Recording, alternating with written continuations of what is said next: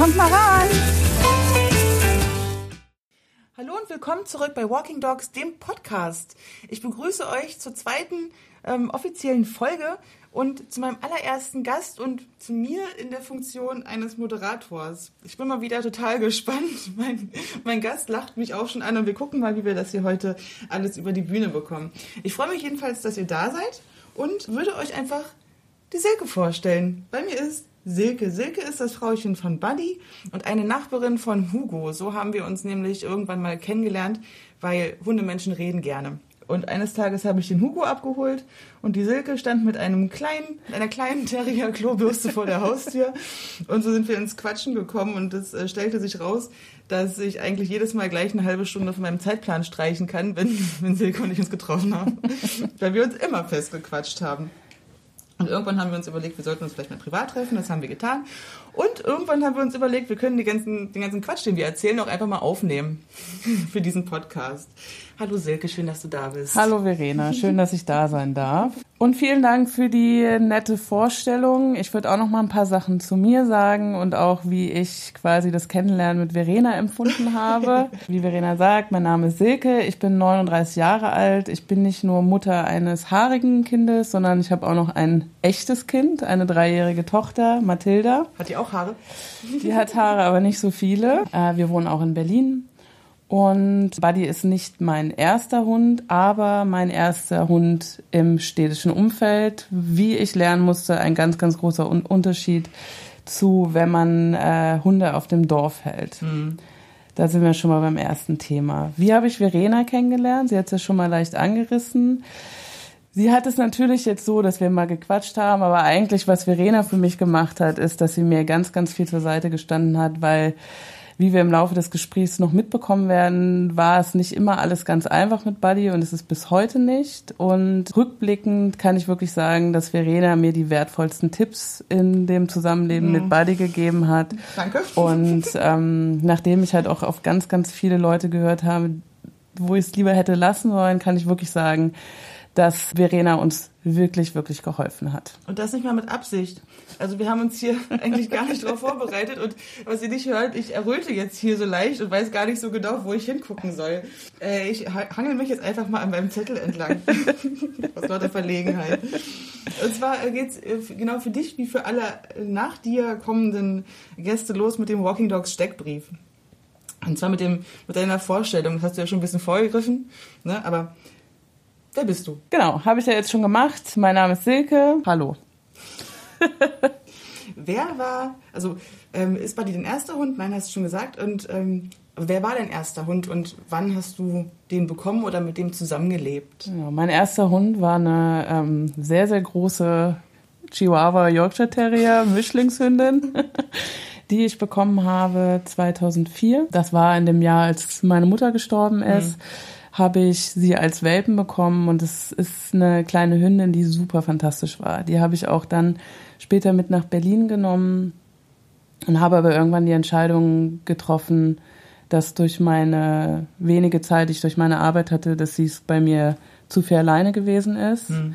Und somit habe ich sie an ein befreundetes Pärchen abgegeben, die halt zu der Zeit schon viel Homeoffice gemacht haben. Die lebt auch immer noch, ist mittlerweile Ach äh, 16. Ja. Ähm, ist so eine ganz, ganz kleine Süße, die wirklich auch immer durch Berlin quasi alleine U-Bahn gefahren ist, total gut hier zurechtgekommen ist. Genau. Wie heißt sie?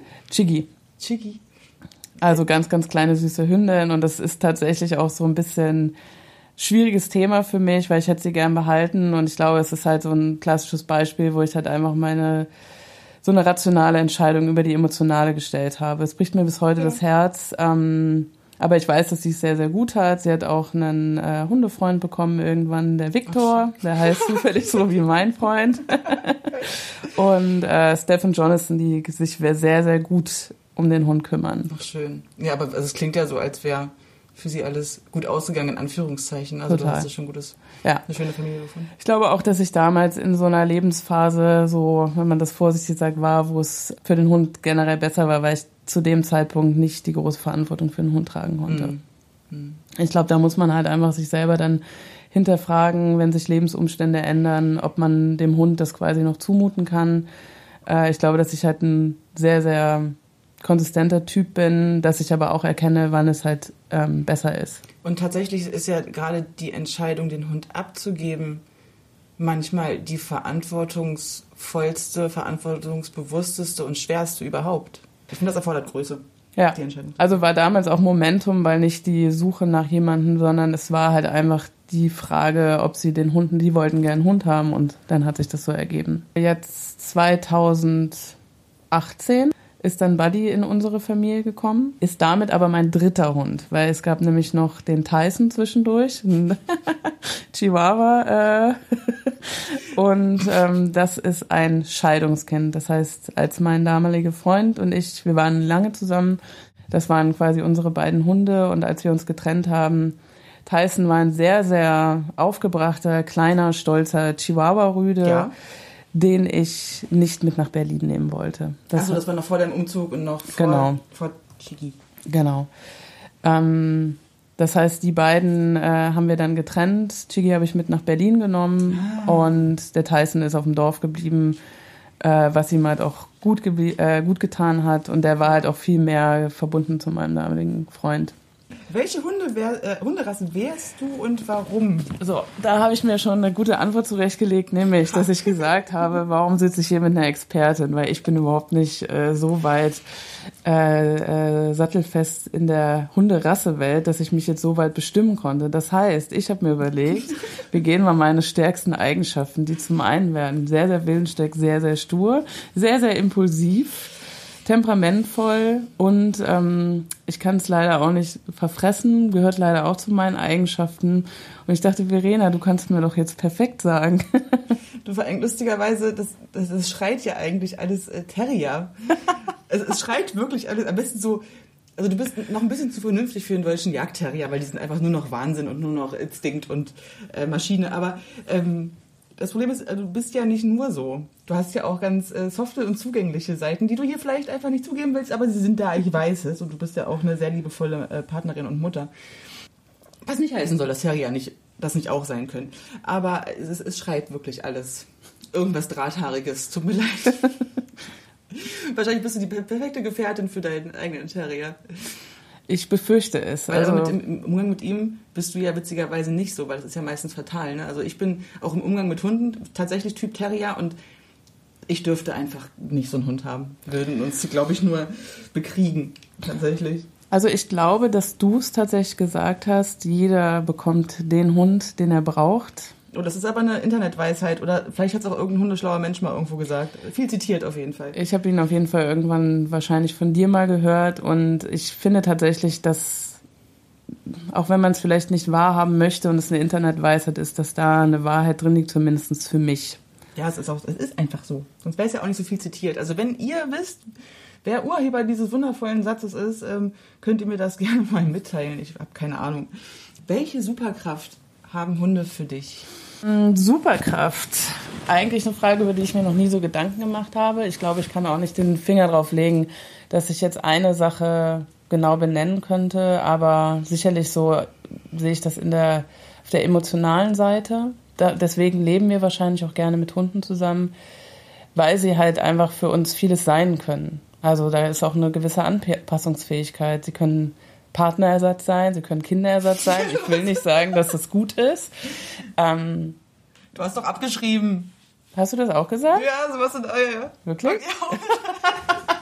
Okay, dann muss ich mir jetzt was anderes suchen. Nein, musst nicht. Nein, musst du nicht. Ich find's so lustig. Aber ich meine, mein Hund hat ja den Namen Buddy. Ist jetzt vielleicht nicht der kreativste Name, aber das ist halt quasi so, mein Hund ist das für mich. Das ist halt mein Buddy, mein Kumpel, mein, und ich glaube, jeder hat so für sich die Rolle, der der Hund vielleicht auch einnimmt im Leben. Und ich meine, das ist schon Wahnsinn, was, was Hunde für, für Menschen bedeuten. Ja. Und das ist halt die, die Superkraft. Ja.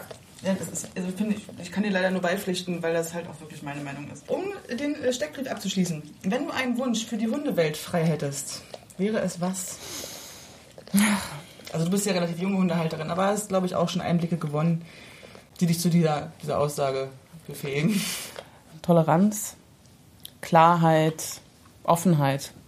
Das würde ich mir für die Hundewelt wünschen. Weniger Rumgeschnörkele, weniger Bitchiness, wenn man das hier so sagen darf. man, man, darf, man darf alles sagen. es gibt nachher auch die Möglichkeit, da so einen kleinen Explicit-Dings hier einzufügen. Wir dürfen auch gerne Schimpfwörter benutzen. Fairness, ja. genau, aber halt auch Toleranz. Und ja. ähm, ich glaube, als Hundehalter kommen alle an Punkte, Rücksichtnahme habe ich vergessen. Hm. Toleranz und Rücksichtnahme. Ich glaube, das sind so die beiden Sachen, die ich mir wünsche, weil niemand kann dem anderen Hundehalter in den Kopf schauen, niemand kennt die Geschichte. Und ich glaube, gerade in einer Stadt wie in Berlin müssen wir halt einfach mit einer relativ hohen Hundedichte umgehen. Und ähm, das steht und fällt für mich damit, dass alle sich an bestimmte Regeln halten. Ja. Und nicht unbedingt für mich oder für andere Menschen, sondern halt auch so einen Schritt weiter zu denken, wie geht es den Hunden eigentlich damit? Weil wir bringen sie in die Situation, hier zu leben. Und ich glaube, jetzt auch gerade in den letzten Monaten, ohne das bewerten zu wollen, werden es auch immer mehr Hunde. Es werden auch Hunde, die vielleicht mit schwierigeren Geschichten in unser Leben kommen. Mhm. Und dementsprechend wird es keine andere Lösung geben, als tolerant und rücksichtsvoll sich zu verhalten, weil es den Hunden sonst nicht gut geht. Und ich glaube, der Tierschutz darf da nicht aufhören. Das heißt, wir haben auch das die Verantwortung, nicht nur zu sagen, wir retten jetzt die ganzen armen Hunde aus dem Ausland, Tierheim und so weiter, sondern wir müssen auch dafür sorgen, dass es denen halt hier gut geht. Hm. Äh, schön gesagt, ja. Also eigentlich kann man auch zusammenfassend sagen, also einfach so ein bisschen auch das Bewusstsein dafür, ne? Also gegenseitige Rücksichtnahme, dass, dass die auch für den Hund letztendlich was Gutes ist. Das Bewusstsein dafür muss ja auch erstmal da sein. Ne? Also natürlich, man hat auch immer die Möglichkeit, dem anderen äh, Schläge anzubieten, wie du, wie du es ja auch schon erfahren hast irgendwie. Kann man machen. Also die Person wird damit bestimmt sehr zufrieden gewesen sein. So, ne? Ob, wie zielführend das für den Hund ist, ähm, ist dann halt was anderes. Aber wenn es den Menschen am anderen Ende der Leine halt irgendwie egal ist, ja, mehr, ein bisschen mehr Achtsamkeit, oder? Ein bisschen mehr Bewusstsein. Absolut, ja. Für, auch für andere Menschen. Aber gut, das ist schon wirklich äh, ein sehr frommer Wunsch. Das war der Walking Dogs Steckbrief. Und jetzt geht es mal ein bisschen ans Eingemachte. Wie bist du jetzt erneut auf die Idee gekommen, dass du gerne wieder einen Hund in deinem Leben hättest, in diesem neuen Setting mit Partner und Kind? Ja. Wann bist du morgen, wie bist du morgens aufgewacht oder bist du morgens aufgewacht und dachtest dir, so, the time is, is, is right? Ja.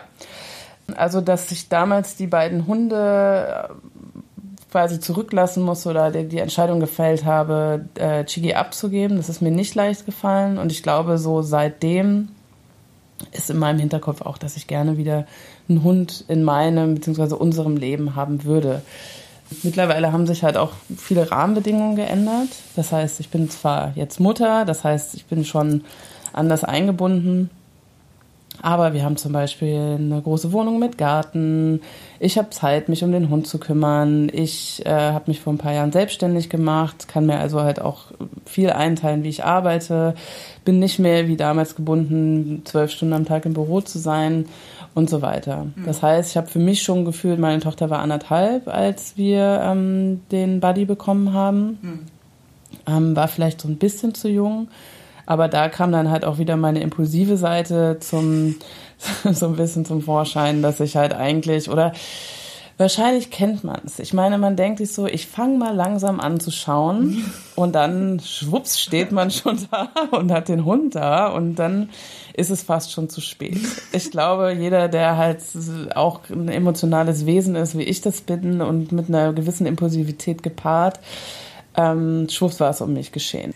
Wie hast du wie hast die, die, deine Hundehaltung im Vorfeld vorgestellt? Also hattest du so ein, so ein Bild im Kopf, wie du dann morgens am Wochenende mit Milchkaffee, Kind und Hund durch den Kiez schlenderst und dir die Sonne ins Gesicht scheinen lässt? Oder hattest, ich weiß nicht, was, ist, was hattest du in deinem Kopf? Also jeder hat ja vielleicht so eine Vorstellung. Also ich glaube, dass es mir ähm, romantischer an bestimmten. Das ist ja immer so. Das ist mit Kindern, glaube ich, auch so, oder? Man denkt sich immer, ach, Kinder kriegen ist oh, so toll. Nee, das Kind steht. war ich deutlich skeptischer als beim Hund.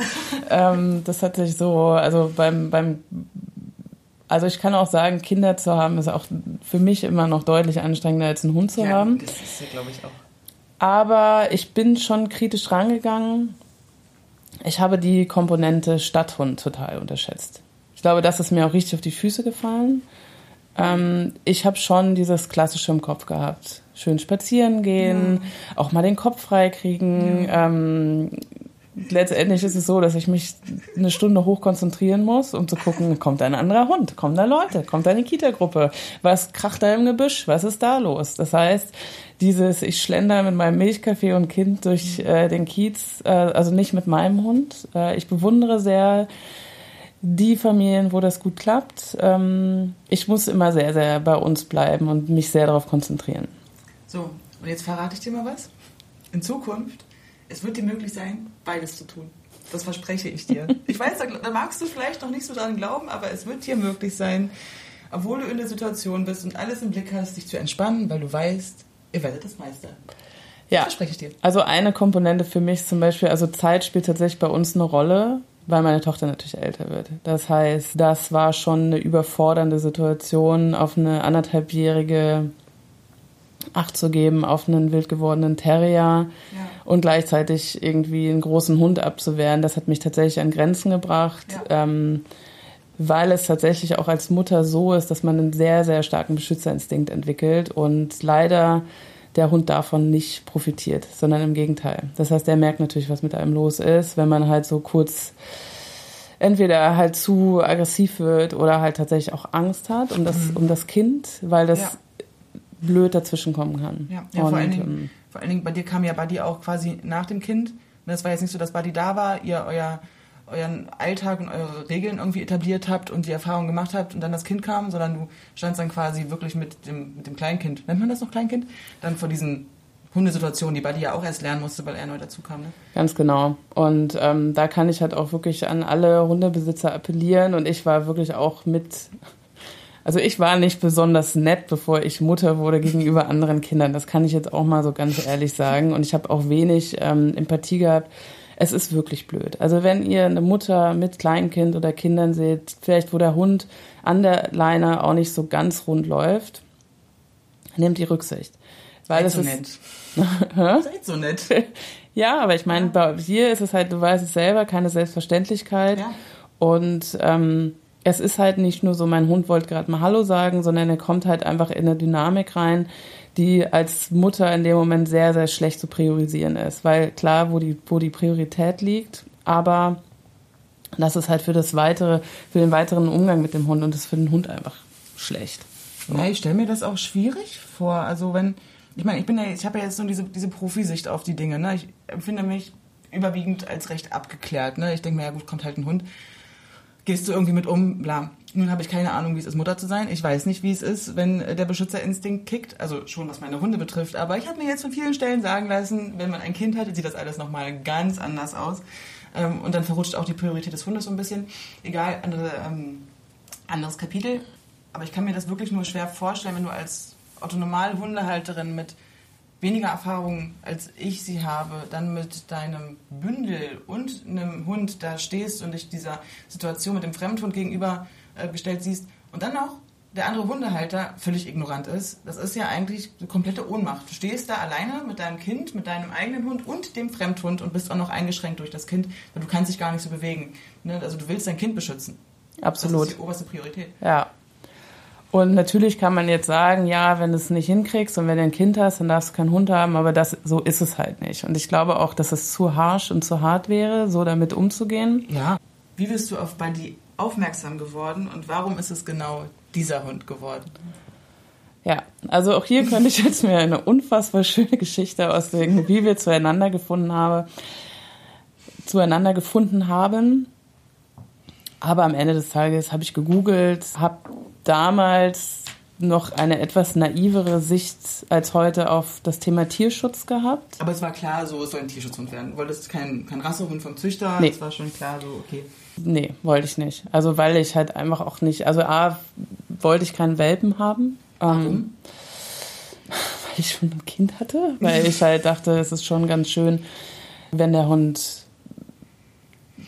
also es war schon eine realistische Einschätzung eurer Situation einfach. Absolut, ja. Also ein Kleinkind mit einem Welpen, den man Stuben reinmachen muss und der einfach nochmal andere Sachen mitbringt, war dir erst, das war dir schon klar, dass das ja. erstmal so nicht Gut. Und ich habe damals schon, also wie gesagt, ich habe eine viel, viel naivere also Sicht auf das Thema Tierschutz gehabt. Tierheim in Deutschland oder in Berlin ist natürlich halt so ein bisschen problematisch, halt auch so im Familienumfeld rassebedingt. Du hast halt einfach viele Listenhunde und so weiter, ohne das Thema jetzt irgendwie werten oder bearbeiten zu wollen, so dass ich dann irgendwann beim Thema Tierschutz gelandet bin, also ausländischer Tierschutz. Mhm.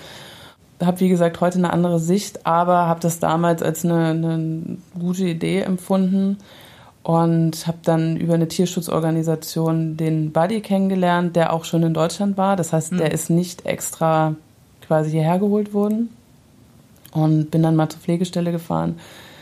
Ja, und dann war es halt eigentlich schon zu spät. Das war so das erste Kennenlernen. Also ich habe einen sehr, sehr, sehr aufgeregten, super reaktiven, ich weiß noch, der Buddy, jedes Blatt, es war Herbst, was vom Baum fiel, ist er hinterhergejagt. Also wirklich wie ein Verrückter.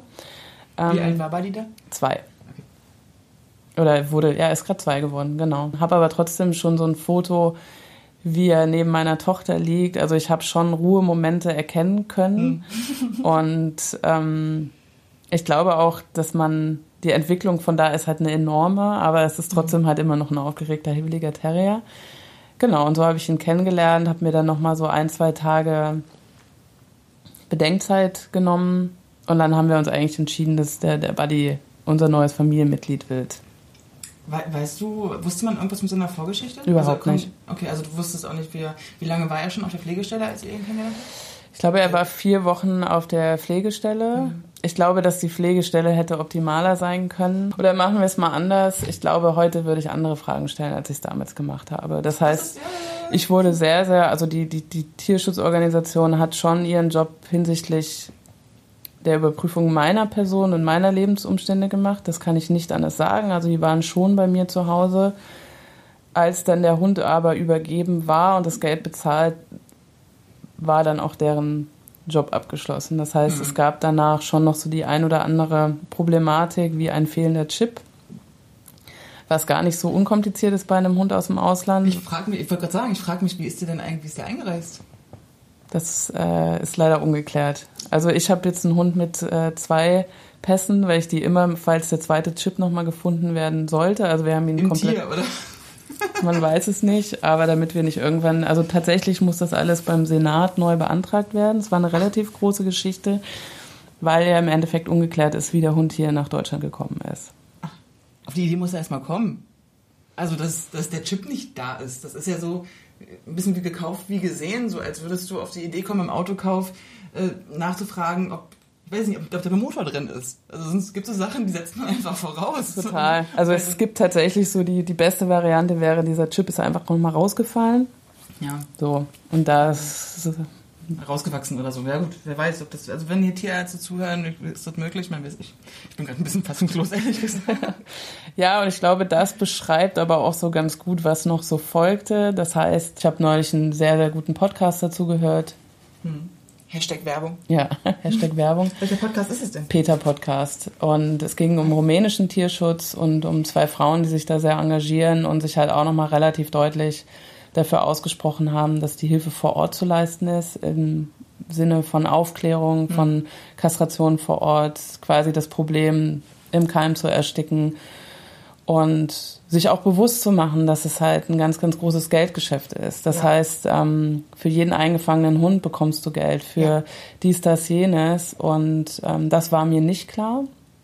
Naja, das sind also die verschiedenen Länder und verschiedene Gemeinden organisieren das ähm, halt teilweise ein bisschen anders, aber es gibt da auch ja, so eine Art Hundefänger, die dann pro Hund bezahlt werden und dann deswegen passiert das halt auch, dass äh, Familienhunde weggefangen werden. Ne? Also so Haus- und Hofhunde, die da irgendwie frei rumlaufen, die werden halt äh, eingefangen, in die nächste Gemeinde gekarrt, da wird die Kohle für kassiert und ähm, Ende. Und manchmal ja. setzen sie sogar wieder aus und klauen aus dem einen Tierheim ins nächste und einfach nur um die Kohle zu scheffeln. Ja.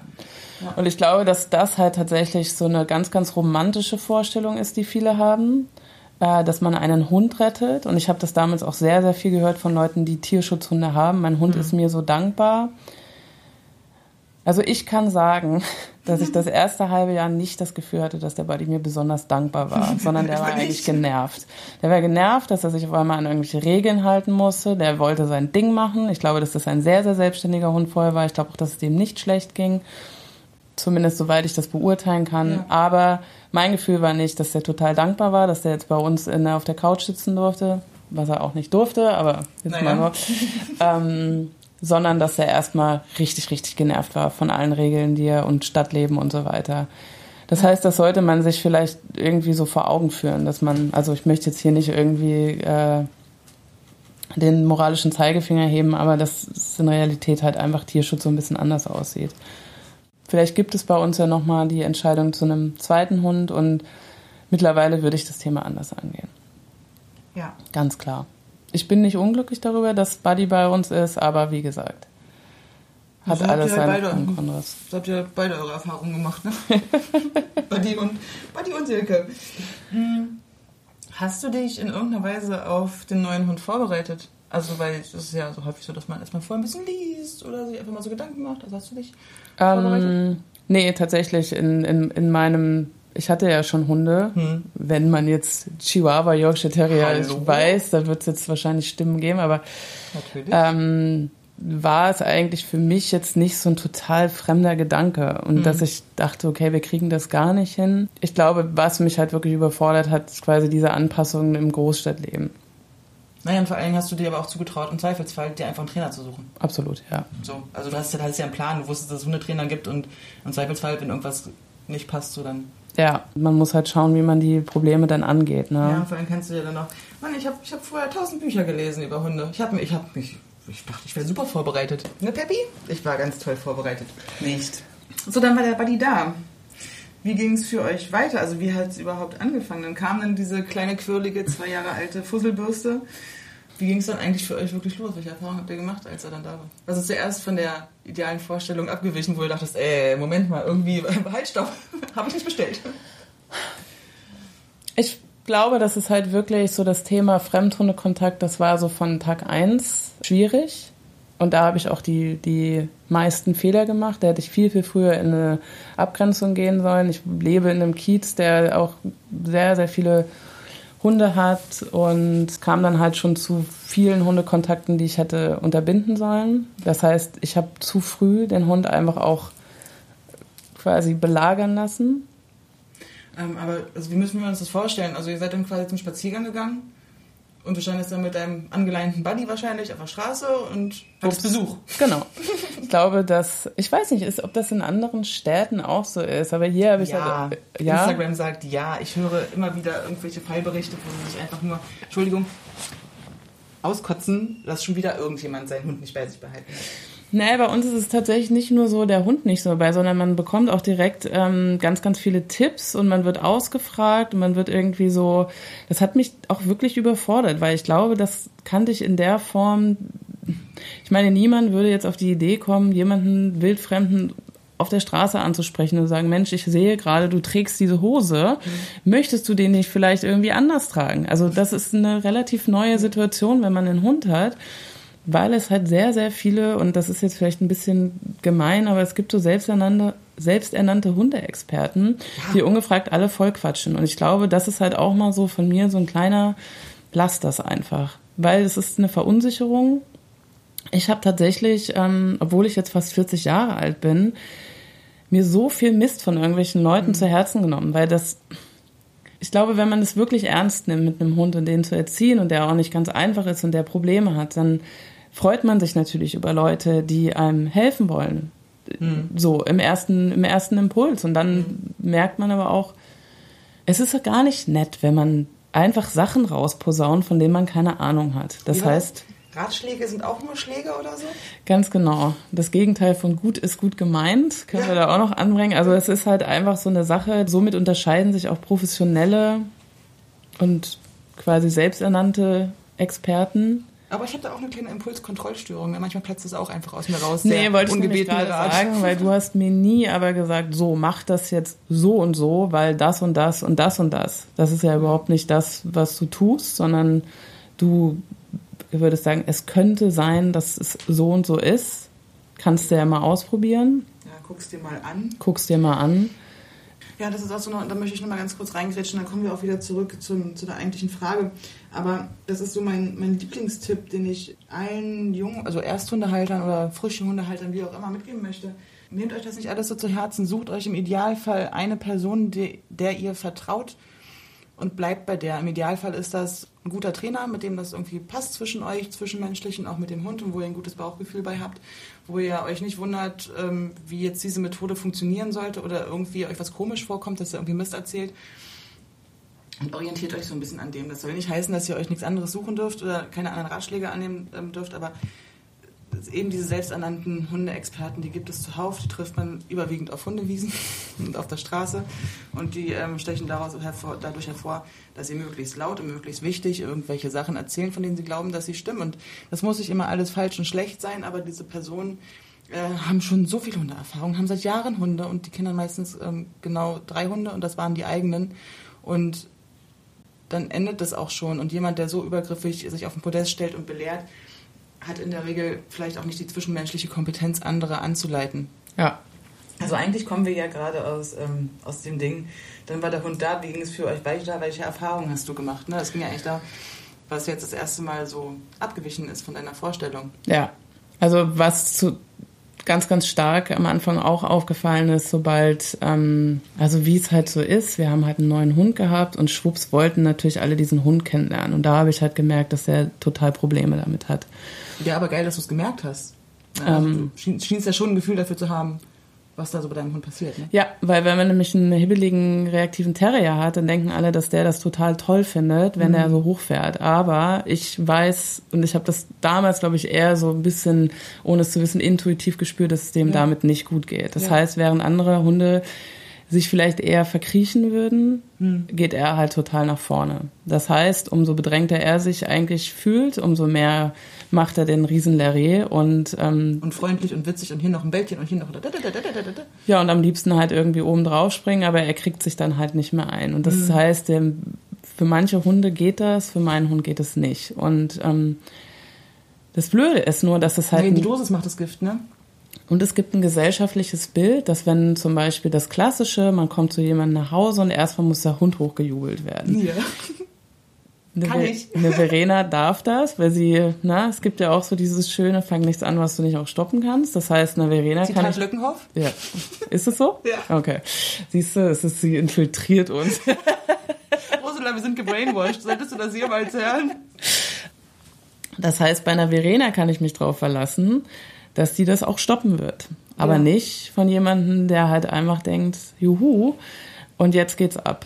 Das heißt, ich habe super schnell gemerkt, dass wir ein Thema bekommen oder dass ich ein Thema bekomme, damit Leuten zu sagen, kannst du bitte meinen Hund in Ruhe lassen? Ja. Dem tut es nicht gut. Das ja. heißt, bis heute sagen sie, ach nein, der kleine Hund, der muss ja der Arme, der muss jetzt da liegen. Warum kann der denn nicht an den Tisch kommen, wenn wir essen? Jetzt ja. in Corona haben wir das zum Glück nicht, aber ja.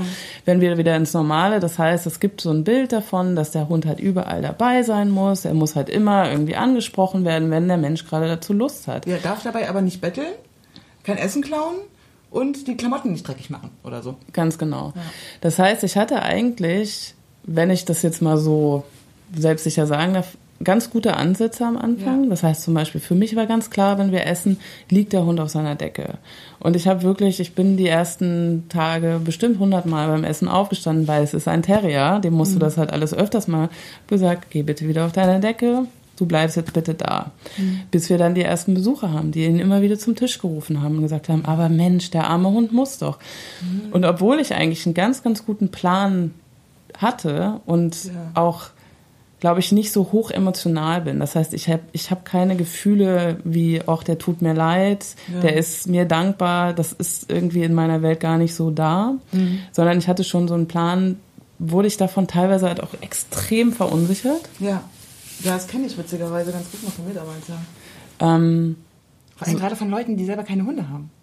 Bei mir war es nicht, ich hoffe, sie hört es nicht, aber meine Tante die kannte irgendwie die ganzen Hunde von ihrem Reiterhof und wollte mir jetzt erzählen, wie ich mit meinem jungen Hund umzugehen habe. Und die hat mich komplett, also mental, ich war fix und fertig danach. Das war gar nicht ihre Absicht, aber ich habe mir das so, ich, ich bin nach dem Wochenende nach Hause gefahren, dachte mir, okay, ich ziehe Fische. Ja. Hunde kann ich nicht. Genau, aber da habe ich so das erste Mal so gemerkt, ich komme halt irgendwie in einen Bereich, den ich sehr, sehr schlecht kann, nämlich irgendwie mich abzugrenzen und zu sagen, nee, ich will das ja. so nicht. Ich hatte halt auch zum Beispiel ein Thema mit einer Nachbarin, die zwar einen eigenen Hund hatten, ähm, die Tochter aber halt immer wieder mit dem Kopf über Buddy gegangen ist. Das heißt, er war zwei Wochen bei uns und ich konnte nicht sagen, ob der halt irgendwann mal schnappig ist ja. oder nicht. Und ich wollte den Hund nie in eine Situation bringen, wo er halt quasi, quasi Muss. der Buhmann ist und das heißt, dein Hund beißt. Weil was das heißt, können wir uns, glaube ich, alle vorstellen. Und ähm, so fing es irgendwie total früh an, dass ich so das Gefühl hatte, ich muss diesen Hund immer verteidigen und hatte dann aber gleichzeitig diese, dieses gesellschaftliche Bild, wie mein Hund eigentlich sein muss. Ja, und du musstest dich und deine Entscheidung damit auch noch vor anderen Menschen verteidigen. Genau, also gab es irgendwie so diese rationale Sicht auf die Dinge, wo ich ganz klar war und emotional dachte ich aber immer, Mensch, ich guck raus in den Kiez und da laufen alle Hunde ohne Leine und das funktioniert und die haben und die Kinder gehen irgendwie wild mit dem Hund um und das funktioniert und da wird niemand gebissen und dann hast du auf einmal deinen eigenen Hund, wo du merkst, dem geht's eigentlich nicht gut damit. Ja. Und blöderweise und mh, ich glaube, wenn man halt Fehler machen kann, ich also spricht mich an, ich kann gerne mal aus meinem aus meinem großen Fehlerschatz. äh, Fehlerschatz quasi äh, schöpfen. Ähm, also angefangen von Hundeplatz, Überforderungen, viel zu viel zu wollen, viel zu viele Regeln. Anstatt erstmal irgendwie zwei, drei Sachen zu sagen, diesen Hund ankommen zu lassen, habe ich den extrem überfordert. Dann hatten wir natürlich klassische Sachen auch am Anfang wie Giardien. Das heißt, der Hund war halt einfach auch extrem mit sich selbst beschäftigt und meine Ansprüche waren halt schon irgendwie sonst wo. Also Abgleich, Erwartungen, glaube, da waren wir irgendwann mal, versus Genau. Realität ist, ähm, ich habe es mir alles deutlich einfacher vorgestellt. Also das ganz, ganz sicher. Ähm, ich glaube erst, dass der Hund auch gar nicht so schlimm ist, nur dass ich halt am Anfang zu hohe, die Erwartungshaltung war einfach viel zu hoch. Ja. An euch beide vor allen Dingen auch, ne? Ja. Gab es Besonderheiten in Bezug auf eure Tochter oder gab es Schwierigkeiten? Also um das auch gleich mal gerade zu rücken. Wir ähm, achten sehr darauf, dass ähm, der Hund vom Kind nicht geärgert wird. Der hat da absolut seinen, sein Recht, seine Ruhe zu haben. Ähm, Im Gegenteil, meine Tochter ist eigentlich eher daran gewöhnt, dass der Hund absolut kein Spielzeug ist. Sie darf überhaupt nicht irgendwie mit ihm so umgehen, wie man es nicht sollte, wie man das in manchen, weil ich einfach auch vermeiden möchte, dass der Hund in eine unfaire Situation kommt, Ja. wo er sich gegebenenfalls mal wehren müsste. Weil wer ein Kleinkind zu Hause hat, weiß auch, Die die sind Quatsch. manchmal nicht sehr nett. die sind halt einfach ähm, ungestüm. Ähm, Ach, hier kommen Entwicklungsphasen. Ähm, wann, wann lernen die Empathie? In welchem Alter? Kommt drauf an, aber es sollte sich ähm, spätestens mit sechs entwickeln. Ja, so, aber entwickelt vorher, haben. Genau. Ja, aber vorher ist es halt einfach ein Lernprozess, ne? Wo man Absolut. den Hund schon mal kneift irgendwie und Ja. Ja. das hat bei uns gar nicht stattgefunden. Ähm, ich glaube, da muss man halt auch wirklich schauen, dass der Hund eine, nicht in eine unfaire Situation kommt. Und ich möchte halt einfach auch gerne, dass die beiden eine Chance haben auf eine richtig gute Beziehung, wenn meine Tochter alt genug ist, um es halt auch wirklich gut anzugehen. Ich sehe da tatsächlich auch das Menschenkind eher noch so in der Lage, sich dem anzupassen als der Hund. Also wir hatten schon am Anfang die Situation, dass er nach ihr geschnappt hat, ähm, weil Ressourcen, Thematik, Essen, beide unterm Tisch und ähm, natürlich gibt's dann schon auch, gab es dann schon eine Ansage, aber für mich vor allem die Erinnerung daran, dass ich da sehr, sehr aufpassen muss. Ja. haben, jetzt haben wir keine Probleme mehr damit. Bis dahin, dass meine Tochter sogar mit Bällen in der Wohnung rumschmeißen kann bei einem ziemlich ballverrückten Terrier, dass er da nicht dran geht. Also der weiß schon sehr, sehr genau, was er darf und was er nicht darf. Aber das gilt auch nur für meine Tochter. Bei anderen Kindern würde ich das jetzt nicht unbedingt meine Hand für ins Feuer legen. da spreche ich jetzt so ein bisschen aus einer komischen Perspektive, weil ich habe halt keine Kinder. So, ich kenne viele Leute mit Kindern und Hunden, ich habe Kolleginnen mit, mit beidem und so. Aber ich glaube, das Wichtigste zu lernen für den Hund ist einfach, im Zweifelsfall, wenn irgendwas blöd ist, geh. Ja, Und das Kind lernt im Anschluss und du lässt den gehen. Na, und ich glaube, damit haben sich gerade sich viele Konflikte, damit lassen sich, glaube ich, viele Konflikte ziemlich gut lösen. Hoffe Genau. ich, oder? Was sagst du? Als Mutter? voll. Jetzt kann man sich natürlich auch immer fragen, so warum schaffen sich Familien mit jungen Kindern Hunde an? Aber ich glaube, es ist halt auch einfach eine, eine total schöne und unfassbar große Chance, gerade für ein Einzelkind, Rücksichtnahme zu lernen. Ja. Das heißt, meine Tochter hat total viel gelernt auch von dem Hund, sich nämlich zurückzunehmen. Und nicht nur der Hund muss immer zurückstecken, sondern sie muss auch. Das heißt, Ja. wir haben so viele Situationen gehabt, wo ich sage, Tilly, da kommt jetzt ein großer Hund ohne Leine. Kannst du bitte kurz dich hinten anstellen? Und die ersten 20 Male war das der Startschuss dafür, dass alle komplett ausgerastet sind und natürlich Tilly angefangen hat zu schreien, der Hund hat angefangen zu brüllen. Ich habe irgendwie ich hab mich natürlich zu Tode geschämt oder halt irgendwie versucht, das heißt, und das mussten wir uns alles sehr, sehr mühevoll erarbeiten. Aber ich habe halt auch gelernt, wie eine Dreijährige das mittlerweile schaffen kann. Und dass, das, dass ja. wir sonst vorher vielleicht nicht Situationen gehabt hätten. Und ich glaube, dass es ihr, dass sie absolut davon profitiert, dass sie Rücksicht auf ein Lebewesen nehmen ja. muss, dass sich nämlich, das keine Stimme am Ende des Tages hat. Tilly erzählt auch in ihrem Kindergarten, dass Buddy ihr Bruder ist. Also, oh. das ist sehr niedlich. Total. Sie profitiert sehr davon. Und ich meine, lasst uns halt selber überlegen, als Kinder haben wir uns alle einen Hund gewünscht. Und ich ja. meine, dieses Großwerden und das zu ermöglichen. Und ähm, ich meine, ich glaube schon, dass viele Mütter oder ich bin jetzt mit einer Mutter nur groß geworden, deswegen vergesse ja. ich manchmal die Väter, aber dass Eltern halt entscheiden, wir schaffen das mit einem Hund nicht, ist auch total, weil es ist schon ja. Arbeit, das aber, wenn man es hinbekommt und wenn, wenn du siehst, wie ein Kind lernt, sich zurückzunehmen, vernünftig mit dem Hund, mit dem Hund umzugehen. Ne, meine Tochter füttert den Hund auch, aber die weiß, die Schüssel wird hingestellt, der Hund wird halt nochmal verwarnt, wenn er sofort sich draufstürzt, dann wird ein äh, Freigabezeichen gegeben und das macht sie jetzt halt mit drei. Und Buddy macht das auch. Genau. Mit ihr. Ne, es gibt ja auch Hunde, die würden einfach durch sie durchlaufen und sagen, hier, du hast mir ja nichts zu sagen. Genau, also sie lernt nicht nur sich zurückzunehmen, sondern vielleicht sich auch durchzusetzen, aber auf eine, auf eine gute Art und Weise. Auf eine angemessene Art und Weise auch, ne? ohne zu hauen, sage ich mal. Das Ganz sind ja in genau. dem Alter so die Fähigkeiten, die man so hat, glaube ich, nicht schreien und hauen. Ja, das ist dann so die Eskalation. Das ist eher schon, da sind wir schon durch, aber wir hatten da Glück, ähm, dass wir nie so eine überaggressive... Mit Beißen. Es soll auch manchmal Mode sein, habe ich gehört. Ähm, ja, total. Also ich glaube, man muss sich halt nur bewusst sein, dass das Kind nie die Verantwortliche, der verantwortlich ja. für deinen Hund sein soll. Das ist ganz klar. Ja. Das ist auch bei uns eine relativ klare Kommunikation. Der Buddy ist mein Hund. Das ist nicht ihr Hund. Sie kann einen Hund haben, wenn sie älter ist, mhm. wenn sie die Verantwortung auch wirklich tragen kann. Aber selbst dann würde ich es halt immer quasi so aussteuern, dass ich die Kapazität und die Ressourcen dazu habe, diesen Hund quasi zu betreuen. Ja. Weil kleine Kinder oder auch, ich würde sagen, bis, bis zur Pubertät und in der Pubertät. Ich wollte sagen, in der Pubertät ist dann ja eher erstmal, erstmal alles egal. Und dann kommen ja auch nochmal andere Interessen dazu. Das heißt, ähm, man sollte ein Kind mit sowas nicht alleine lassen. Ja. Also jetzt einem Kind, sei es 5, 6, 7, 8, weil es einen Hund haben will. Ich habe so Fälle bei uns in der Nachbarschaft, wo ich den Eltern auch sage, kauft eure Tochter keinen Hund. Kuscheltier. Genau. Bestimmt. Und die sollen dann Tricks machen und dies, das, jenes. Und das ist aber halt nicht ein Hund haben, sondern es hat auch viel Arbeit und äh, viel Verantwortung vor allem. Glaubst du, dass das Zusammenleben mit Buddy Einfluss auf, die, auf Tillys Umgang mit ihren Freunden hat? Beschützt sie Buddy? Also regelt sie auch den Umgang zwischen ihren Freunden und dem Hund eigentlich schon? Noch nicht, aber das denke ich, dass das sein, weil sie generell einen sehr hohen, manchmal etwas überbordenden Gerechtigkeitssinn hat. Ähm, aber ich weiß, dass sie aufpassen würde, dass wenn zum Beispiel Buddy hat so ein klassisches Häuschen für sich, wo er halt seinen Rückzugsort hat, mhm. Dass sie genau weiß, dass sie da nichts drin zu suchen hat, dass sie so darauf achten würde. Dass ja. der Buddy in Ruhe gelassen wird, dass er kein Spielzeug ist. Wir haben tatsächlich Kinder im Umfeld, die durchaus Hunde auch treten. Nett. Ähm, äh, sowas zum Beispiel. Also was bringe ja. ich meiner Tochter dabei? Respekt vor Tieren.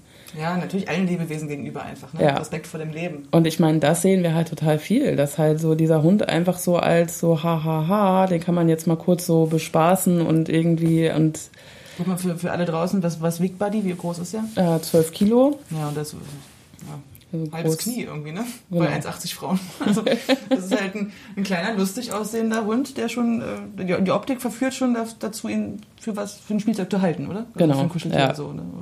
Ich glaube, dass ich halt viele Probleme, in Anführungszeichen Probleme nicht hätte, wenn er sehr groß und äh, stämmig Schwarz. wäre. Ja, schwarz, ja. großer schwarzer Hund. Ich glaube, da hätten wir deutlich mehr unsere Ruhe. Ja, ich habe auch Kunden ähm, mit einem Golden Retriever und auch zwei Kindern und die große fing dann auch so, lass mich raten, war die, das war schon in der Schule, irgendwo sechste, achte, fingen sie dann an, ähm, dass sie auch wirklich dann aktiv Verantwortung übernehmen wollte. Ne? Dann wollte sie gerne mit dem Golden Retriever alleine Gassi gehen und so, was natürlich bei den Gewicht, Gewichtsverhältnissen dann nicht so ging und so, aber da fing das dann auch so an, dass sie wirklich gesagt hat, nein, der Balu ist auch mein Hund und ich übernehme jetzt Verantwortung. Das war, das war sehr putzig. Ja. Das war sehr schön. Ich glaube auch, dass man halt einfach, wenn man wenn das Kind noch sehr jung ist und der Hund so halt dran denken, dass man die Beziehung halt so ein bisschen offen hält. Dass wenn das Kind wirklich aktiv solche Entscheidungen fällen möchte, dass es dann noch möglich ist und es nicht zu Vorfällen kam, wo es vielleicht dann einfach schon so eine gestörte Beziehung gab. Das war mir wichtig. Ja, was war denn so für dich der beeindruckendste Lernerfolg, den du erzählt hast? Und zweitens, den Buddy gemacht hat, also diesen Lernschritt, wo du denkst, okay, krass, jetzt haben wir hier wirklich gerade irgendeinen Meilenstein für uns geschafft. Hm. Der größte Meilenstein oder die größte Erkenntnis, die ich habe, ist, dass ich alles im Griff haben muss. Abgrenzung ist schon immer ein Thema in meinem Leben gewesen. Ich glaube, zieht sich durch, zieht sich, glaube ich, bei ganz, ganz vielen Leuten im Leben, dass Abgrenzung ja. ein Riesenthema, ein Riesenthema ist größter Durchbruch war jetzt in Zusammenarbeit mit Verena von Walking Dogs Berlin zu lernen, äh, wie ich Fremdhund, Fremdhundkontakte ähm, aktiv regeln kann. Ja, und vor allem, dass es okay ist, das auch zu tun. Ne? Absolut. Also wenn du da stehst und dir vermittelt wird, was machst du jetzt, was fasst du meinen Hund an? Oder wobei du ihn nicht mal angefasst hast, so ungefähr. Es wird dir ja suggeriert, dass, es, dass du dir das gefallen lassen musst, eigentlich, ne? Ja. Und ich damit jetzt so das Gefühl habe, viel mehr Kontrolle, weil ich bin tatsächlich. Es gibt eine relativ schlimme Geschichte mit Buddy mit einem Hundebiss und darauf folgenden Komplikationen und einer gewissen Sensibilisierung in diesem Thema. Ich glaube, wir klammern das mal aus, weil das einfach ein zu großes Thema ist. Aber was nochmal passiert ist, dass ich mit Buddy an der Packstation angeleint stand und zwei Hunde auf ihn drauf sind, er wieder gebissen wurde. Und jetzt kann ich das nicht ändern, dass das passiert, aber ich habe gemerkt, wir haben ein Thema. Nämlich, dass mein Hund natürlich auch vorher total hochgefahren ist. Das heißt, ich kann natürlich jetzt mich hinstellen und das ist sicherlich auch so, dass die andere Hundehalterin sich nicht okay verhalten hat. Das ist auch der erste Impuls gewesen aber auch zu merken, ich, eine, ich war total hilflos. Ich habe irgendwann die Leine losgelassen, weil ich meinem Hund immerhin die Chance geben wollte, dass er abhauen kann. Mhm. Dieser zweite Biss, den er hatte mhm. und diese Hilflosigkeit und dieses, ich weiß eigentlich gar nicht, wie ich mich verhalten soll, das war nochmal viel mehr so ein Impuls für mich zu sagen, ich muss an dieses Thema ran. Weil vorher mhm. habe ich mich drum rumgeschlängelt. Das heißt, was machen Hundebesitzer, die halt so einen Hund an der Leine haben, der reaktiv ist, der ein bisschen rumätzt, wo der Hundebesitzer nicht selbstsicher und irgendwie fest im Sattel sitzt. Hm. Du gehst halt irgendwie wann anders spazieren. Du drückst dich irgendwo im Busch rum. Meideverhalten. Meideverhalten, ganz hm. genau. Das war so das, was ich gemacht habe. Und das ist sicherlich auch für einen bestimmten Zeitraum in Ordnung. Ja, man darf sich Pausen gönnen, auch von Konfliktfeldern. Genau. Und Denk dann habe ich aber gemerkt, weil halt auch die Hundebesitzerin damals einfach überhaupt nicht einsichtig gewesen ist. Das heißt, ich habe gemerkt, nicht jeder, der einen Hund besitzt, hat auch das Gefühl, dass er die Verantwortung für diesen Hund trägt. Mhm. Und ähm, ich glaube, es kann immer wieder zu solchen Sachen kommen. Und die Frage ist halt, wie wir als Hundebesitzer damit umgehen. Ich glaube, ganz klar ist, dass es zu Konflikten immer kommen wird, aber wir müssen uns halt natürlich dann rücksichtsvoll, wie am Anfang schon erwähnt, und, und tolerant gegenüber verhalten. Und ähm, ich glaube, da habe ich angefangen zu sagen, okay, ich muss an dieses Thema ran und vor allem ich muss mir halt meine Freiheit zurückerobern. Ja. Ich muss mich mit meinem Hund irgendwo bewegen können, mit einer. Sicherheit, wenn jetzt irgendwie wieder so ein Hund angerast kommt, dass ich. Oder nur, du nur allein die Idee hast, er könnte jetzt angerast kommen. Muss ja nicht mehr was passieren, aber genau. du hast es ja ständig im Hinterkopf. Ne? Genau, also und ich glaube auch, um, umso mehr meine Haltung war, oh Gott, oh Gott, da kommt ein Hund. Oh nein, mhm. Buddy, wo ist die nächste? Umso mehr mache ich natürlich meinen Hund verrückt. Mhm. Das heißt, umso reaktiver wurde mein Hund, umso mehr, der hat schon gemerkt, Frauchen, nimmt die Leine straff. Also klassische, also ich glaube, wie man es halt besser im Lehrbuch nicht schreiben konnte, wie man es nicht machen sollte, das war ich. So, und dann ist das natürlich ein Verhalten, was bei mir halt eher aus dem Gefühl rauskam. So, das heißt, man muss an, anfangen, gegen sein Gefühl zu arbeiten. Mhm. Also, was haben wir gemacht? Verena sagt, Silke, kommst du erst nochmal mit mir mit? Wir gucken mal. So, Anmerkung der Redaktion. Es ist nicht so, dass ich Silke nicht äh, schon meine Lieblingstrainerin empfohlen hätte, aber Silke hat sich nicht dafür bereit gefühlt, was völlig okay ist. Ja. Ne, das steht jedem frei, ne, sich da selber erstmal durchzumogeln, zumal ähm, durch die Situation, wie sie war, keine Gefahr eigentlich, keine tatsächliche Gefahr für Buddy Silke und Tilly bestand. Und das Training ja auch gar nicht jetzt am Hund stattfand, sondern am... In deinem Kopf und dafür sind aber gute Hundetrainer da. Naja, auf jeden Fall sind wir spazieren gegangen, weil ich irgendwann mir auch fast eingeredet habe, dass ich selber Angst vor großen Hunden habe. Und dann habe ich aber gemerkt, das stimmt gar nicht. Sagen, Silke ist dann mit äh, in, in, die Gruppe gekommen. Mein eigentlicher Plan war, ähm, dass sie halt natürlich diese Hundegruppe mal erlebt, ne, aber dann auch mal die für sie fremden Hunde einfach mal so ein bisschen handelt und äh, einem großen, ihr fremden Hund mal sagt, irgendwie, nee, an die Schnupperstelle gehen wir mal nicht ran und so. Ja, was ein Ende vom Lied war, als wir zwei Stunden spazieren gegangen sind und gequatscht haben. Und aber am Ende am Auto hat Silke sogar noch zu dir gesagt, auch das hätte ihr was gebracht. Naja, wir dürfen ja auch nicht vergessen, dass ich glaube, wir müssen halt auch Situationen immer mal so durchlaufen, um sie dann halt kleinteilig auseinander. Zumindest ist das bei mir so. Und äh, ich weiß, Verena musste dann halt mal austreten gehen. Und ich saß jetzt mit ihrer Hündin Pepper da. Und wie ist der Parkplatz? Und die Gruppe war schon im Auto und du saßt alleine mit meinem Pseudo-Agro-Maulkorbhund alleine auf dem Parkplatz. und großen Kompliment an deinen Hund, dass er das so toll mitgemacht hat. Auf jeden Fall, was kommt natürlich wieder irgendwie Testo-Mann mit ja. zwei Huskies. Nee, Schäferhunde, das waren zwei, oder? Zwei Schäferhunde aus dem Kofferraum. Hm, nee, der war schon weg. Da also, warst du noch da und dann kamen die beiden Huskies und dann warst ah, du nicht da. Das heißt, was macht Silke? Nimmt natürlich den Hund straff an die Leine und Pepper war so, hm, was macht sie jetzt? Und ähm, da ist, glaube ich, dieser Begriff Management, den du auch manage die Situation vorausschauend und anstatt mich irgendwie einfach so ein bisschen zu wegzubewegen, wegzubewegen genau und deeskalierend zu sein, bin ich halt da sitzen geblieben und da eigentlich mehr oder weniger erstarrt und habe schon in meinem Kopf so ein Szenario gehabt, was jetzt alles passieren wird. Und letztendlich ist gar nichts passiert, aber ähm, aktive Entscheidungen zu treffen, das habe ich auf diesem Spaziergang gelernt. Aktive Entscheidungen zu treffen und dann halt aber auch wirklich durchzuziehen. Ja. Und ähm, dann habe ich irgendwann, Verena, eine Woche später, ich habe gerade meinen ersten Hund verscheucht. Ich habe die Sprachmitteilung noch. Es, es, war ein Hund. Naja, du würdest es wahrscheinlich Meerschweinchen nennen, aber hey, es war ein Hund. Und ähm, ich glaube halt einfach wieder so Kontrolle über unsere Situation zu gewinnen. Das hat mir ein sehr, sehr gutes Gefühl gegeben, sodass ich jetzt zum Beispiel mache halt auch Ausflüge oder ja. ähm, nicht an so richtige Hotspots, aber sagen wir mal Erbetal, wo auch der ein oder andere Hund unangeleint rumspringt und dass Was ich jetzt im Übrigen nicht erlaubt ist. Okay. Ähm, dass ich früher wahrscheinlich nach Hause gefahren wäre und ein schlechtes Gefühl gehabt hätte und heute sage ich, okay, wenn der jetzt hier angerannt kommt, dann kann ich den abwehren und ähm, also ich glaube, die Erfolgsquote ist jetzt so bei 90 Prozent und es gibt schon noch so ein paar Momente, wo ich sage, okay, wir verschwinden jetzt mal hier ganz schnell, aber ich glaube, das soll dann halt auch okay sein, weil ich glaube, man hat einfach so Mensch-Hund-Kombinationen, wo es dann halt einfach auch besser ist zu sagen, komm. Naja, und vor ja. allen Dingen, es ist ja trotzdem irgendwie eine realistische Einschätzung eurer Lage. Also wenn du dir das in diesem Moment nicht zutraust, dann ist es in meinen Augen auch völlig okay, die, die aktive Entscheidung zu treffen, nee, den Tanz tanzen wir heute einfach mal nicht. Genau. Ja, solange man nicht wieder ins Meideverhalten fällt, aber das wolltest du ja eben nicht mehr. Und deswegen ist es meiner Meinung nach auch mal ganz okay zu sagen, so, den, Kon den Konflikt müssen wir nicht austragen. Ja.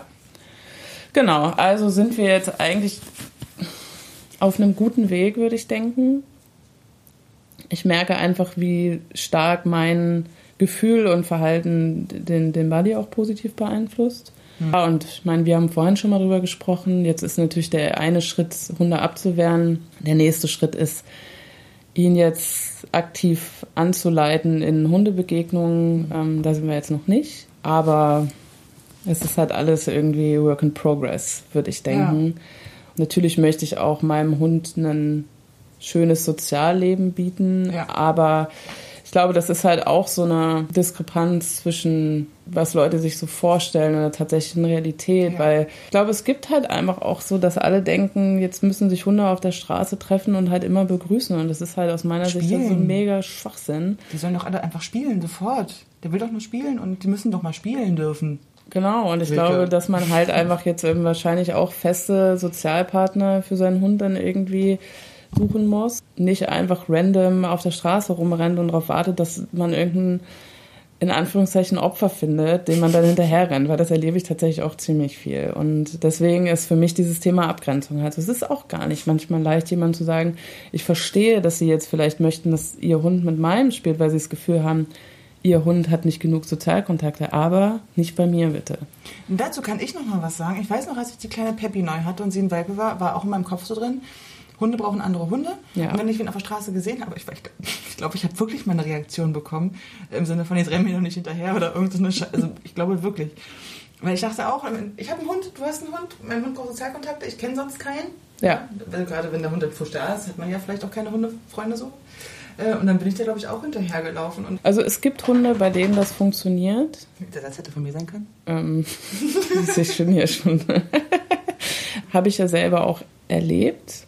Auch ganz äh, eine Hundegruppe bei, bei uns im Kiez, wo das halt irgendwie funktioniert. Ja, aber die kennen sich ja. Es sind ja jetzt nicht zehn fremde Hunde, wo man sich jetzt wundert, dass es nicht klappt. Ja, Ne? Also da muss das Umgedenken vielleicht nochmal stattfinden. Also nicht, wie wir Menschen halt auch, Hunde müssen nicht jedem fremden Hund Hallo sagen. Die haben teilweise nicht das Bedürfnis, sich jeden Tag mit zehn fremden Personen zu unterhalten. absolut. Ne? Das wir es halt auch nicht haben. Wir möchten, möchten auch nicht von jeder fremden Person in den Arm genommen werden, vollgequatscht werden, besprungen werden. Manchmal möchten wir auch einfach unsere Ruhe haben und wenig Qualität, also ja, Qualität statt Quantität. Ne? Also lieber drei feste, gute Hundekumpels Ja. als 15 Fremdhundekontakte am Tag, die irgendwie Knete sind. Also Absolut. Genau. Also, das ist so Mobby. im Großen und Ganzen geht es uns mit allem sehr gut, Ja. aber halt mit dem Bewusstsein, dass es Baustellen gibt, die wir bearbeiten müssen. Nicht, weil es den Menschen damit besser gehen soll, sondern es dem Hund besser gehen soll. Ja, und vor allem was schön ist, du scheinst einen Plan zu haben. Ne? Und Leute, damit habe ich echt nichts zu tun. Also Silke kam vorhin und saß in meiner Küche und sagte, so, also Fremdhundkontakte unterbinden können wir jetzt einigermaßen, jetzt müssen wir es aber auch irgendwie herstellen. genau, dachte ich mir, das ist ein guter Plan. Also Silke ist wirklich eine sehr dankbare Hundehalterin, da gibt es eigentlich gar nichts zu tun, außer mal netten Kaffee zu trinken. Ähm, naja, und ich meine jetzt vielleicht zum Thema Hundetraining, das ist im Hinterkopf, aber ich habe halt wirklich so für mich die größte Baustelle bin halt da ich und ich war in den letzten Wochen, wir kennen alle die Situation, irgendwie nicht bereit, da so ans Eingemachte zu gehen. Ja? Würde mir das Thema aber gerne quasi Offen halten. genau offen halten und ich weiß nicht, ob sich manche damit so identifizieren können, aber ich habe irgendwann echt so ein bisschen so eine ich habe mich manchmal einfach geschämt für uns. Das ist so eine ganz blöde Sache, aber es gibt wahnsinnig selbstbewusste Hundehalter mit wirklich tollen Hunden, aber die wissen das dann auch. Und irgendwie habe ich mich manchmal so geschämt in so einer, in so Aber einer das ist eine bewusste Entscheidung, ne? Also den Hund, den eigenen Hund toll zu finden. Ich finde meine drei, alle drei Hunde super. Hier vor mir sitzt eine absolute Mistkröte, ja, der nicht mal auf die Couch darf, weil er so ein Ressourcending zu laufen hat. Ja, Pepper würde auch gerne mal was verprügeln gehen und Leonie ist einfach teilweise wirklich einfach nicht klug ja, ein bisschen wahnsinnig. Aber das, die haben trotzdem alle ihre Kompetenzen und Fähigkeiten und ich glaube, wenn man sich darauf konzentriert, jeder Hund ist toll und dann kannst du auch mit, auch wenn du um die Fehler weißt, meine ich, kannst du mit einem super Selbstbewusstsein da stehen und sagen, ja, wir sind geil. Ist so. ist dann der nächste Schritt. Ja. genau. Also ich glaube, das ist halt das, wenn man sich wirklich dieses Hunde, einen Hund halten, Hunde halten, wirklich mal genauer anschaut, dann ist es irgendwie total viel Arbeit an einem selber. Ich glaube, dass es Persönlichkeiten gibt, die es ein bisschen einfacher haben. Ich glaube, Ja. Persönlichkeitstypen wie ich, die halt auch einer gewissen Impulsiv Impulsivität, Aggressivität, Ja, kurze Zündschnur und so weiter, die stehen sich dann natürlich dann manchmal selber im Weg. Das heißt, die Arbeit an einem selber ist so enorm. Ich habe das Gefühl, dass dieser Hund mir so viel beigebracht hat.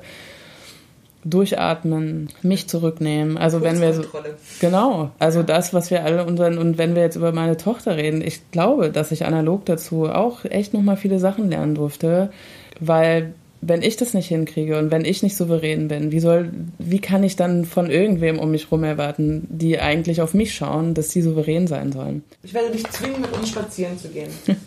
Und nochmal für euch da draußen, das wird mit Sicherheit nicht so aussehen, dass wir uns treffen, die Hunde ableihen und sagen, Halligalli Partytime, weil da kommt es dann nämlich auch wieder auf unsere Erwartung an. Ne? Also wenn man die Erwartung hat, dass diese vier dann fremden Hunde lustig miteinander rennen und sich dabei nicht ins Kloppen kriegen, ähm, der kann eigentlich nur enttäuscht werden.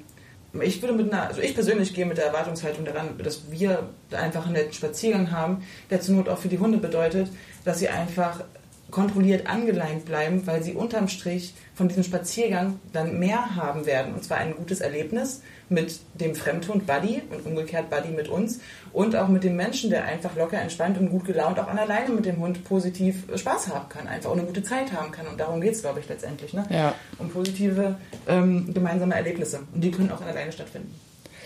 Ja, und ich glaube, dass ich dass ich vor allem auch erstmal lernen muss, nicht die ganze Zeit zu denken, oh Gott, oh Gott, oh Gott, oh Gott, oh Gott, oh Gott, oh Gott, oh Gott, weil das natürlich auch wieder dann sich überträgt. Genau, das überträgt sich. Also das Frauchen muss auch an der Sicherheit gewinnen. Ne? Und das Schöne ist, du hast ja für dich die Sicherheit, dass dein Hund an der Leine zumindest bei dir bleibt, auch wenn er Flitsch schreit und einen Larry macht. Du hast die Sicherheit, der kommt zumal nicht weg. Ja. Nicht zu den fremden Hunden hin. Und wenn du mir als fremder Person so weit vertraust, dass du mich in der Lage siehst, meine Hunde an der Leine ebenso bei mir zu halten, dann kann da eigentlich gar nichts schiefgehen, auf der Ebene zumindest. Ne? Ich habe einen relativ großen Erfahrungsschatz, was was angeht, wie man es nicht machen sollte und es ja. dann aber zu korrigieren. Und ich glaube, darum geht es auch. Und ja, genau. ähm, ich glaube auch da, dass man natürlich so durch soziale Medien, nicht nur in der Hundewelt, sondern in der Gene, also in unserem allgemeinen Leben, sehen wir natürlich immer die Perfektion und wie schön es sein kann und so weiter, aber vermutlich entspricht es nicht der Realität. Ganz sicher nicht. Sich davon auch nicht entmutigen zu lassen, auch wenn mir das nach wie vor immer noch mal passiert. Es ist eigentlich irgendwie das Gleiche. Es ist im Endeffekt egal, ob du auf der Straße stehst und die anderen Hundehalter anguckst und dir denkst, da bei denen klappt immer alles so toll, oder ob du ins Internet guckst, bei so in Social Media, auf Social Media Plattformen und äh, dir fünf Instagram-Profile anguckst, äh, wo sie alle rosarot gerüscht mit gekämmtem Fell sitzen und alle Hunde auf dem Foto leinführig sind, ja, oh Wunder. Sondern, also man kann sich mit allen Dingen fertig machen und darum geht es, glaube ich, letztendlich. Also wenn man diese Dinge konsumiert, auch die anderen Hundehalter auf der Straße, ähm, es ist halt echt anstrengend für das, klingt jetzt eklig, blödes Wort, aber das Mindset muss einfach stimmen. Ne? Also wirklich sich immer wieder in Erinnerung rufen, niemand ist perfekt und das ist, glaube ich, eine universelle Regel. Niemand ist perfekt. Jeder, der in der Lage ist, aus, der, aus dem Fenster zu gucken, der Freunde hat, der Menschen um sich, der, der Menschen kennt, weiß, dass kein Mensch perfekt ist und so ist es auch kein Hund. Und jeder Hund ist immer nur so gut, in Anführungszeichen, wie es der Halter braucht. Na, also meine Hunde zeigen Eigenschaften, die würden andere auf die Palme bringen, aber mich stören sie nicht. Also sind die Hunde für mich total super. Ja. Im Endeffekt kommt es ja auch bloß darauf an, dass du mit deinem Hund glücklich bist. Also ihr als Familie. Genau. Den nächsten Punkt haben wir, da haben wir auch ein bisschen vorgegriffen, ist eigentlich die Frage, was, was die Zukunft bringt, wie es mit Buddy und euch weitergeht und ob ihr Ziele habt. Also eine haben wir, eins haben wir ja schon gehört, das ist Fremdhundkontakte herstellen. Und ansonsten ein gutes Leben haben. Genau, also ich meine, wir wissen ja alle, zurzeit ist alles nicht ganz so planbar. Jetzt als kurzfristiges Moment, Ziel. Moppi muss an die Bar. äh, kurz, Moppi ist fertig. Kurzfristiges Ziel, dass wir natürlich jetzt alle erstmal die nächsten Monate noch überstehen. Ähm, für die Hunde ist das ja eigentlich auch gar nicht so blöd, weil natürlich viele ja. auch zu Hause sind. Das heißt, da werden auch bei vielen und so auch bei uns natürlich Änderungen nächstes Jahr anstehen. Ich habe zum Glück die Möglichkeit, ihnen schon viel mitzunehmen und äh, bei mir zu haben. Äh, die Überlegung steht im Raum, wenn wir halt so die Baustellen noch etwas besser bearbeitet haben, nenne ich es jetzt mal, ob ein zweiter Hund bei uns irgendwann nochmal einzieht. Wäre zumindest eine Überlegung, aber tatsächlich auch würde das alles deutlich überlegter als der erste Hund. Ich freue mich schon, wenn ich im halben Jahr wieder anrufe, Verena, wir haben noch einen Hund. Ja, und wieder kommt es zu dem Punkt, jeder bekommt den Hund, den er braucht. Und wenn Buddy jetzt dazu führt, dass du den nächsten Hund einfach ein bisschen überlegter anschaffst, äh, ist doch alles... Nein, aber ich meine, jetzt würde natürlich halt auch nochmal so die, also dass quasi die Verträglichkeit gegeben ist. Ich würde wahrscheinlich eher schauen, nach einem ruhigeren Charakter. Das heißt, jetzt würde man ja tatsächlich auch so ein bisschen zusammenpuzzeln, wie es ja. besser passt. Was jetzt beim tatsächlich beim ersten Hund erstmal so gesehen egal ist. Ja. Ne? Genau, also so möchte ich auch nochmal sagen, dass ich so auch den, den Charakter meines Hundes auch sehr schätze, weil ich mag es auch, dass es ein Hund ist, mit dem ich viel rausgehen kann, der da auch Bock drauf hat, der halt nicht irgendwie einmal im Block läuft und keine Luft mehr kriegt. Das heißt, es sind schon viele Eigenschaften. Er kann atmen, super Eigenschaft. Naja, ich meine. Ja, ich weiß. Ja, ich weiß. Ähm, ich glaube, jeder, der auch mal damit zu kämpfen hat, so etwas melancholisch zu sein oder so, mhm. einfach jeden Tag mit einem Hund rauszugehen, spazieren mhm. zu gehen und wirklich, man latscht ja nicht alleine um den Block, sondern teilweise muss man auch hoch konzentriert sein. Mhm. Das macht schon auch viel mit der eigenen Psyche, was ich total merke. Oder halt zum Beispiel jetzt heute früh haben wir dann halt eher so eine Spaßrunde gemacht mit viel irgendwie immer draufspringen und da mal und irgendwie zusammen da mal rennen und hier mal buddeln. Und das ist was total Schönes. Und Ja. das sind halt so die Momente, wo ich auch so merke, dass ich es einfach liebe, diesen Hund zu haben, Ja, cool, weil wir schön. auch viel so zu zweit sind. Und ähm, klar, manchmal denke ich auch, Mann, ne? Ja. darfst jetzt mal abhauen, wirklich. Also manchmal nervt er mich auch einfach, wirklich, weil das ist halt auch ein Hund, der hebelig und so. Aber es draußen macht es wahnsinnig viel Spaß mit ihm und der ist aufmerksam und der ist total lernwillig und der will halt auch. Und deswegen habe ich auch immer gemerkt, ich muss ihm die Sachen halt erklären. Und manchmal weiß er einfach nicht, wie er es besser machen kann. Ja. Und dann halt gucken, dass man ihn so ein bisschen halt auch in die Eigenständigkeit entlässt, ne? Genau, das wäre jetzt auch so. Ich merke halt schon, dass so Hund ist mal, der lässt sich mittlerweile wirklich gut abrufen und steht beim Pfiff bei mir, aber ich habe noch so ein bisschen Trust-Issues gerade. Da arbeiten wir auch gerade dran. Ich weiß noch, als wir zusammen spazieren waren, ein, ein Punkt, den du zu mir sagtest nach unserem gemeinsamen Spaziergang mit der Gruppe, da war Buddy dann übrigens zu Hause, da war Silke nur alleine mit, ähm, war, dass du gesagt hast, dass es dir auch ganz gut hat, mal zu sehen, dass ich die Hunde auch vorlaufen lasse und dass ich diese Kontrolle halt bis zu einem gewissen Grad einfach abgebe. Ja, und da, da musste ich mich selber auch hin erziehen, weil alle Schleppleinen einfach nur sich dran festzuhalten, ist total bequem, weil dann kann nichts passieren. So, ne? Aber irgendwann halt auch wieder diese, diese buchstäbliche Leine auch zu lassen. Ne? absolut. Ja, ich glaube, wir lernen halt von Hunden grundlegende Dinge. Vertrauen, Ja. halt auch mal zulassen.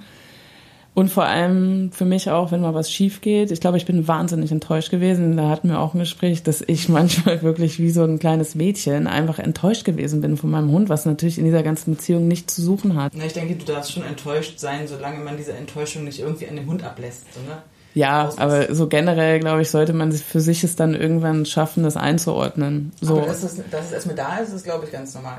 Ja, aber das zum, zumindest konnte ich auch besser schon so für mich, dass man, dass wieder Rückschritte passieren, dass man sie hinnimmt, dass man vielleicht selber halt auch schaut, okay, ich merke halt, dass sich das manchmal so ein bisschen bei uns negativ bedingt, dass wir zwei energetische Typen sind, sage ich mal, so dass ich dann manchmal einfach zu viel mache. Größtes Learning, eher weniger machen. Qualitative Sachen unternehmen, nicht drei Stunden mit meinem Hund draußen sein, das tut ihm einfach nicht gut. Der wird fahrig und der wird unaufmerksam und ich muss ihm halt einfach eine Chance geben, sich auch gut verhalten zu können. Wenn der nicht mehr konzentriert ist, Ja, zumindest halt auch im städtischen Umfeld. Ne? Also ich glaube, drei Stunden im Wald liegen ist was anderes als drei Stunden Gassi durch Berlin. Muss Genau. Man ja mal so sagen. Also das war es tatsächlich auch schon von mir. Ich sage jetzt schon nach, ich glaube, zwei Stunden, oder? Ja, zwei Stunden. Das war es dann auch schon. Ich freue mich sehr, dass du da warst. Möchtest, hast du noch, möchtest du abschließend äh, noch was sagen? Oder bist du eigentlich total glücklich? Ich bin glücklich. Ich möchte nur noch eine Einordnung vornehmen, dass ich halt einfach eine sehr, sehr fehlerhafte Privathundehalterin bin. Ich erhebe überhaupt keinen Anspruch, dass meine Sachen irgendeine Allgemeingültigkeit haben. Ich spreche nur aus meinen Erfahrungen und genau. Ich danke euch fürs Zuhören. Ich freue mich auf die nächste Folge. Ich würde mich freuen, wenn ihr das nächste Mal wieder mit dabei seid und ähm, es euch ein bisschen Spaß gemacht hat, ihr da ein bisschen was mit rausnehmen konntet und euren Freunden davon erzählt. Das war Walking Dogs, der Podcast. Ihr findet ihn auf allen Plattformen, auf denen es Podcasts gibt. Besucht uns auch gerne im Internet unter www.walkingdogs.de oder auf Instagram at walkingdogsberlin.